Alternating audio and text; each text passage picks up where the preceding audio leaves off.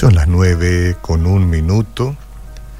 Les doy una segunda cordial bienvenida en la mañana porque este siempre es un espacio este, donde la gente por alguna razón viene ahora y no puede estar siempre.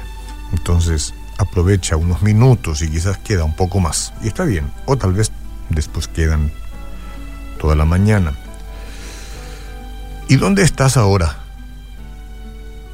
En la oscuridad, en los caminos ocultos de alguna selva de árboles o concretos. Quizás estás como eh, en una cueva donde se esconden los que no quieren ser vistos por nadie, los que no quieren ser visitados por nadie. Estás sentado sobre alguna piedra en resguardo por ahí sin fuerzas para levantar la cabeza. Hoy hay esperanza. ¿eh? Esta meditación en realidad comenzó ya con la canción anterior y no va a terminar sino con la canción que se conecta inmediatamente a estas palabras. Vamos a refrescar la memoria o, o vamos a dar paso al conocimiento de algo que es imprescindible para todo ser humano. Y para ello voy a leer Lucas capítulo 15, versículo 11 al 24. Es una parábola conocidísima. También dijo, un hombre tenía dos hijos, y el menor de ellos dijo a su padre, Padre, dame la parte de los bienes que a mí me corresponde, dámelo. Y bueno, el padre les repartió los bienes. No muchos días después, juntándolo todo, el hijo menor se fue lejos a una provincia apartada y allí desperdició sus bienes viviendo, bueno, perdidamente. Y cuando todo hubo malgastado, despilfarrado, vino una gran hambre en aquella provincia y entonces comenzó a faltarle todo.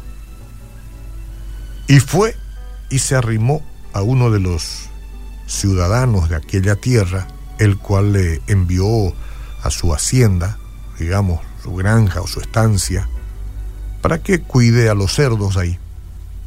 Los alimente, los cuide, los bañe, no sé.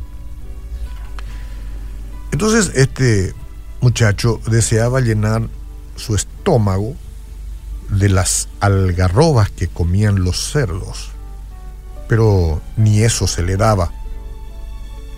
Seguramente tenía alguna ración, pero no al antojo. Entonces él vuelve en sí, volviendo en sí, dijo, ¿cuántos empleados ahí, jornaleros, en casa de mi padre tienen abundancia de pan? Y yo aquí estoy muriéndome de hambre. Me voy a levantar e iré a mi papá y le voy a decir, papá, he pecado contra el cielo y he pecado contra ti. Yo no soy digno de ser llamado tu hijo. Pero tenme como uno de tus jornaleros más. Y levantándose vino a su padre y cuando aún estaba lejos lo vio su papá y fue movido a misericordia y corrió su papá y se echó sobre su cuello y lo besó y lo besó y lo besó. Y, y, el hijo le dijo, Padre, he pecado contra el cielo y contra ti, ya no soy digno de ser llamado tu hijo. Pero el padre dijo a sus siervos, saquen el mejor vestido, vístanle, pónganle un anillo en su mano y buen calzado en sus pies, y traigan un becerro ahí, un, un torito gordo y mátenlo y comamos y hagamos fiesta. Porque este mi hijo muerto era y ha revivido. Se había perdido y es hallado. Entonces comenzaron a regocijarse. Wow. Esta historia, yo digo, del hijo pródigo es quizás la parábola más conocida del Señor Jesucristo es posible que nos guste tanto porque podemos identificarnos con la narración, pues todos nos hemos apartado de la voluntad de nuestro Padre en algún momento de nuestra historia personal. Desde luego que me incluyo. La Biblia dice que el hijo pródigo se fue a un país lejano. Es que cuando rechazamos la voluntad de Dios, cuando hacemos caso omiso, también vamos a parar automáticamente en un país lejano, entre comillas, aunque nunca salgamos de nuestra ciudad natal. Satanás nos atrae con promesas de nuevas experiencias y entretenimientos, susurrándonos, ven, ven a satisfacer tu curiosidad. Esta es la manera de vivir de verdad. ¿Para cuándo es la vida, hombre? Pero la realidad del país lejano no cumple esas promesas vacías. El pecado distorsiona nuestra manera de pensar y hace que perdamos tiempo, que perdamos dinero, que perdamos familia, es decir, relaciones.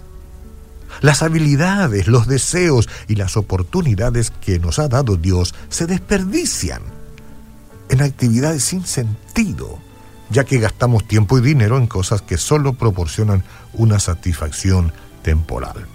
No estamos hablando de la satisfacción que da la convivencia en medio de una sociedad sana. Estamos hablando de aquello que despilfarramos y sabemos que finalmente es pecado.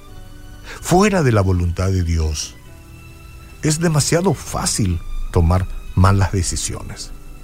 Fuera de la voluntad de Dios, es demasiado fácil terminar en problemas. Muy fácil. No tienes que andar mucho fuera de la voluntad de Dios. Al paso siguiente, el, mundo puede caerte. Eso puede tener que ver con necesidades físicas o económicas. O incluso podría hacer que nos sintamos aislados o rechazados. Entonces el destino final de este viaje es nuestro corral de cerdos. El lugar donde nos damos cuenta de que el pecado no valió la pena Después de viajar tan lejos y llegar a este punto tan bajo, podemos llegar a preguntarnos si el Señor podría amarnos de nuevo. Y la respuesta es sí, sí, sí, sí. Nuestro pecado nunca supera el alcance de la gracia de Dios. Siempre nos alcanza. Si nosotros, al igual que el Hijo pródigo, nos arrepentimos y volvemos a nuestro Padre inmediatamente, y como primer resultado de nuestra decisión, salimos del chiquero o corral de cerdos, de chanchos, recibiremos su perdón y veremos que somos recibidos con regocijo, así tal cual como el padre del hijo pródigo en la historia. Es Dios quien nos recibe.